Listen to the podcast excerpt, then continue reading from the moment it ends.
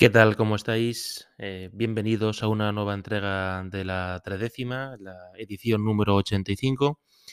Y pues realmente se trata de una compilación de varios eventos que hemos tenido durante la pasada semana, empezando por orden cronológico. Lo primero fue la Supercopa de España, que sabéis que se disputa en Arabia Saudí y que tiene un formato de Final Four, cosa que, y aquí hago una, una pausa para dar mi impresión, eh, ha dado mucho más valor a ganar el torneo y tiene mucha más emoción porque el formato previo era pues un torneo malo de verano.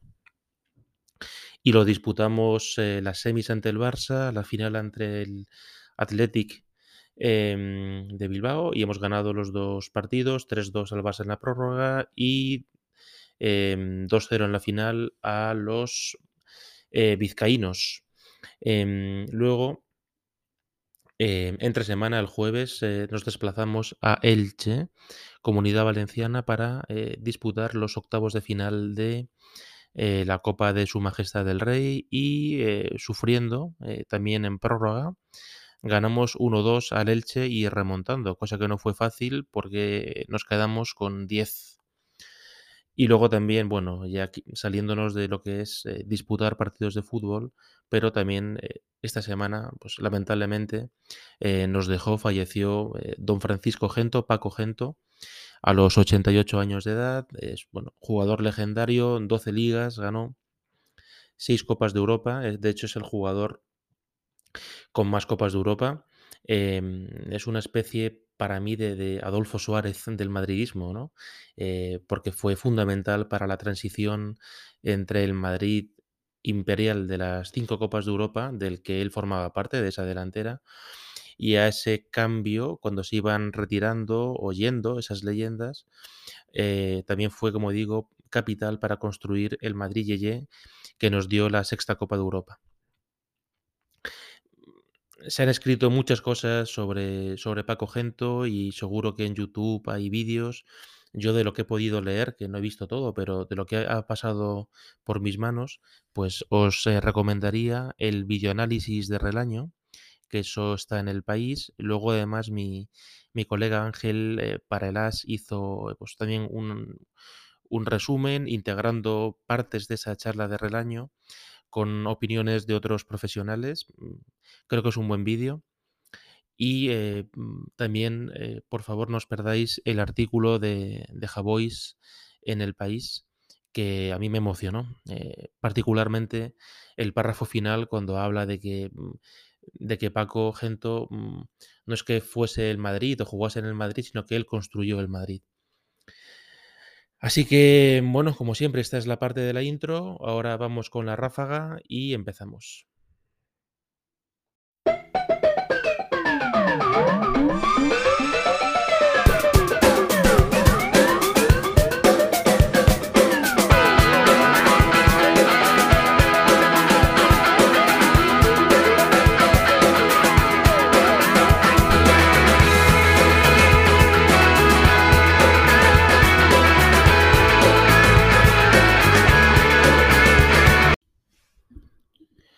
Y volviendo a la pelota y al césped, bueno, pues, eh, y empezando por la Supercopa de España, realmente fuimos mucho mejores que el Barça y que el Athletic, em, pese a mm, Chavis y a lo que digan ciertos periodistas. Mm, lo único malo, pues, eh, que Carvajal cogió COVID y que Asensio se lesionó, aunque Asensio se está entrenando bien. Y en cuanto a los partidos, bueno, pues igual me repito un poco, pero, pero creo que seguimos siendo bastante superiores o a veces mucho mejores que nuestros rivales eh, en todos los registros.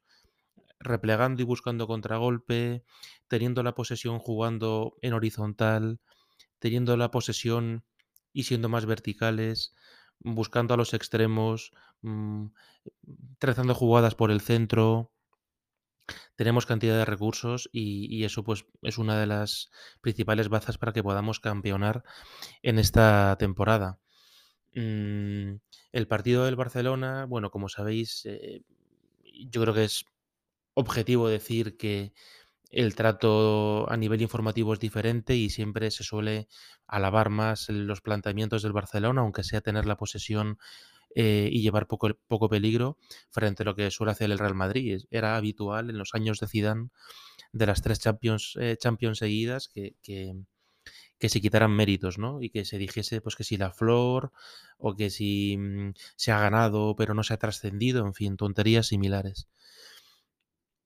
Realmente, si echéis la vista atrás, eh, para mí el partido del Barcelona, mmm, salvo cinco minutos que van desde el empate de Ansu hasta quizá el final del partido, eh, incluyendo la, la, ruleta cidanesca de Mendy dentro del área con Courtois doliéndose de la rodilla en el punto de penalti. Ahí sí el Madrid se desconectó eh, del partido, pero vamos, fueron unos instantes. El resto, vamos, es que pasamos por encima al Barça. Eh, hasta el gol de Vinicius fue, fue apabullante el dominio. Y luego el Madrid ya se dedicó más a, a, bueno, pues a dosificar fuerzas y hacer daño a la contra como, como así hizo. Ellos eh, empataron, pues el primer gol fue de suerte, porque es un rebote ahí de De Jong, y el segundo es un despiste defensivo nuestro. Y ellos, para mí, solo llevaron peligro por Dembélé, que encima son tan poco listos que lo llevan a la grada por sus temas contractuales. Pero Dembélé, con sus mmm, carencias, fue el único que nos eh, causó algo de zozobra. Los demás, para mí, fueron fue un fútbol bastante previsible, salvo una acción de Pedri que hizo un amago bueno en la frontal, tipo Sancet, y el tiro se fue fuera por poco, pero no fue entre palos. Y en la prórroga, si hubiéramos estado más incisivos, les metemos siete.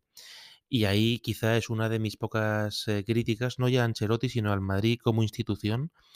Creo que cuando tenemos a rivales históricos en la lona para, para hacer sangre, sangre eh, ficticia, eh, no lo hacemos. Y el Barcelona nos ha metido 0-4, 5-0, 2-6 y nuestra última goleada al Barça creo que es con Schuster, que fue un 4-0 o un 4-1. Y lo, de, y lo de Arabia, con el Barcelona fundido en la prórroga y nosotros con gente fresca, pues era para haber metido al menos 5 goles. Así que bueno, me enfadé por eso, pero estábamos en la final. Y en la final eh, es verdad que el conjunto de Marcelino eh, está muy bien trabajado y al comienzo, pues los primeros asaltos fueron ahí un poco repartidos eh, pero vamos, a raíz del gol de Modric, eh, el partido ya fue cuesta abajo, o sea, cuesta abajo para nosotros, cuesta arriba para ellos. Y quizá no fue brillante en cuanto a oportunidades, eh, o, o, abundante, perdón, en cuanto a oportunidades, pero vamos, tuvimos el dominio total del partido y, y, la pena fue, pues eso, que, que ya en las postrimerías, Militao pues, se confunde porque no viene a cuento poner la mano, porque ¿qué más da 2-1 en el 88? Eh, se la jugó porque al final eh, le iban a expulsar sí o sí. Menos mal que estaba Santibú Courtois, que hizo una parada antológica y bueno, y nos dio tranquilidad para, llevarnos el triunfo. La principal diferencia de la semi frente a la final fue que estaba Álava en, el, eje de la defensa con Militao y eso da mucho más empaque. La defensa eh, achica, achica mejor, se acula menos. Nacho tiende a, retroceder demasiado y el Madrid pues contuvo al, importante potencial ofensivo que tiene el Atleti quizá en la final destacó Modric cuando en la semifinal pues quizá fue para mí eh, Vinicius el jugador que, más nos dio. Eh, esto fue la, la, Supercopa y como os decía, el pasado, yo esto lo estoy grabando sábado por la mañana, bueno, pues el jueves, o sea, antes de ayer, a las 7 de la tarde, jugamos en el Martínez Valero eh, lógicamente, pues Ancelotti tiró de, de, suplentes, bueno, una combinación entre suplentes y algún titular. Eh, se, quedaron, se quedaron Benzema y Courtois en Madrid, con lo cual Lunin fue nuestro arquero. Marcelo fue el lateral izquierdo, hacía muchísimo que no jugaba Marcelo de titular quiero decir, porque en la final de la Supercopa jugó cinco minutos para que, bueno, pues como algo simbólico y además con ese triunfo que él alzó la copa al cielo, empataba a, Gento, que falleció a los dos, tres días. Eh, en fin, coincidencias de la vida. Eh, Nacho fue el que jugó con Álava en, el eje, o sea, como pareja de centrales.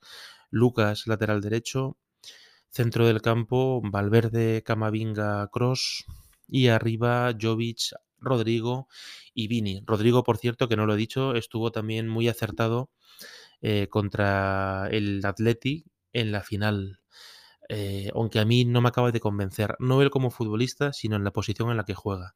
Como esto lo he contado en otros episodios, para no repetirme, ahí lo dejo. ¿Y cómo fue el partido contra el Elche? Por si no lo habéis visto. Bueno, pues salvo 10, 15 minutos que ellos fueron a por todas para intentar meter un gol y no lo metieron porque un centrocampista suyo pues hizo un remate digno de compilation fail porque vamos sobre la línea de gol no sé dónde cómo le dio pero el balón en lugar de entrar dio en el larguero por cierto ahí eh, se le vieron las, las, las dificultades defensivas y físicas de Marcelo pero sorprendentemente Marcelo fue ayer, eh, el jueves, perdón, motor diésel y fue de menos a mucho más. El mucho más sobre todo ofensivamente. Realmente como el Madrid ya pronto se hizo con el control por la buena presión que hacíamos, ahí fundamentales Camavinga, Valverde y también que la defensa no se aculase. Y las, imprecisión, y las imprecisiones de, del Elche, teníamos el balón todo el tiempo y fundamentalmente lo llevábamos por banda izquierda. Ahí Marcelo pues hizo una gran combinación con Vinicius y hasta dejó momentos eh, de mucha calidad como el, caño que hizo a, un defensor que lamentablemente remató mal Rodrigo. Bueno, el Madrid remató mm, muy mal eh, todo el encuentro. Estuvimos muy, muy fallones y hasta con algunos eh, remates bastante en pifia. Y por banda derecha, el pobre Lucas, que en la final no estuvo mal, el jueves Mm, eh, tenía el pie del, revés. Y en el primer tiempo, además de, esa buena banda izquierda brasileña, también destacaría a Camavinga, que a mí es un jugador que me fascina, eh, el redondo de ébano, y en cuanto baja un poco de revoluciones, como hizo en octavos contra el Elche, es un jugador maravilloso, tiene un, trato con el balón, una técnica mm, increíbles para contar solo con 18 años. Me encanta cuando, cuando eh, coge la pelota y tira para arriba. Em, aparte es elegante en el trote, en el correr. Y bueno, pues a veces falla un pase, pero se le puede perdonar. Y Valverde, bueno, no estuvo mal, pero mm, no digo sin calificar, pero bueno, un 6. Y, hombre, la parte buena de Fede es que contra el Barça, pues en un contragolpe wagneriano hizo el 3-2, ¿no? Con lo cual ahí destacó.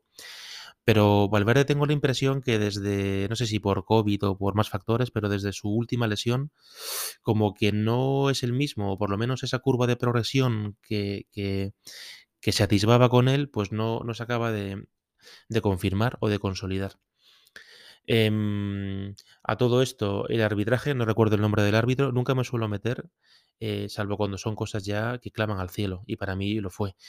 El árbitro fue mm, de Gota Malaya. O sea, eh, el Elche acabó el partido con un jugador expulsado, pero fue en la prórroga y por protestar. Eh, Peramilla. Pero los 90 minutos, el Elche no es que hiciese guadañazos, pero hizo muchas faltas continuamente. Me recordó al Madrid de Juan de Ramos cuando fue a jugar a, a Barcelona. Entonces, claro, si el árbitro permite, permite, permite, pues claro, los jugadores del Elche que van a decir, pues sigamos igual. Nosotros, viendo el percal, también algo dimos, pero mucho menos y de hecho mm, vimos más tarjetas que ellos.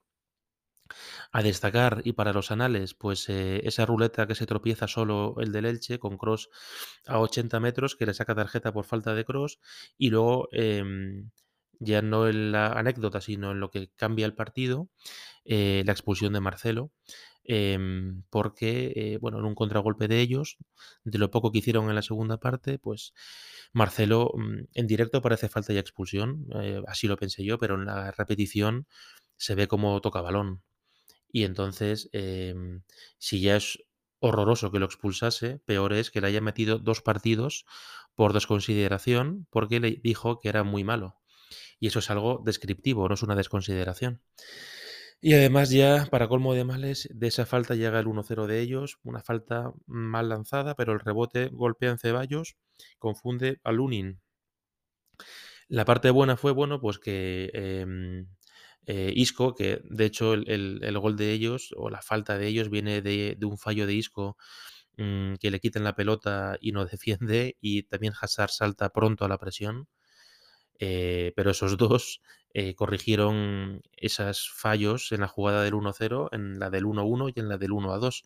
Isco mete la puntera con muy buena intención en el empate a 1 y, y, Hazard hace una jugada pues de las que nos molaban cuando hacía en el Chelsea. Hacía más cosas en el Chelsea, pero bueno, un desmarque está mejor de peso y de velocidad, eh, regatea al portero, que para mí sale demasiado precipitado, y con pierna izquierda mete gol. Y en esa acción, por cierto, destacar el grandísimo pase de David Alaba. Álava, perdón. Y bueno, y como esto es eh, como la película esta de ciencia ficción de Tom Cruise, cuyo nombre no recuerdo, pero que era esta que estaba también Emily Blunt, que continuamente luchaba la misma batalla, pues estamos en un bucle de Elches y de Athletics de Bilbao, porque ahora el domingo jugamos contra el, contra el Elche en Madrid y eh, el sorteo de Copa de cuartos de final nos ha vuelto a emparejar contra el conjunto eh, vasco. Así que, pues nada, em, se les podrá ganar, digo yo. En, cuartos, por cierto, eh, pues si os interesa, bueno, pues otros emparejamientos o los otros tres, Valencia-Cádiz, Real Sociedad Betis y Raso Vallecano contra Cádiz, contra Granada. Em, de ese emparejamiento de Copa hay que decir que es el 3 de febrero jueves y que hay bastante follón porque hay ventana sudamericana y entonces eh, los cuatro brasileños, Lease, eh, Case, Rodrigo, eh, Vini, Militao, pues eh, van a estar fuera, así como el uruguayo Valverde. Y el Madrid ha intentado que se cambie la fecha, no se ha permitido y está hablando con la Federación de Brasil para ver si dejan que todos o algunos puedan jugar ese partido. Aunque bueno, pues eh, tendremos ausencias, pero ya estaría de vuelta Benzema, Carvajal, eh, Asensio, perdón, eh, y esta versión esperanzadora de, de, Hazard y de Isco, y también Bale está de vuelta, así que bastaría, bueno, pues ya lo veremos. Em, pues esto es todo lo que os quería contar en este capítulo de la tredécima.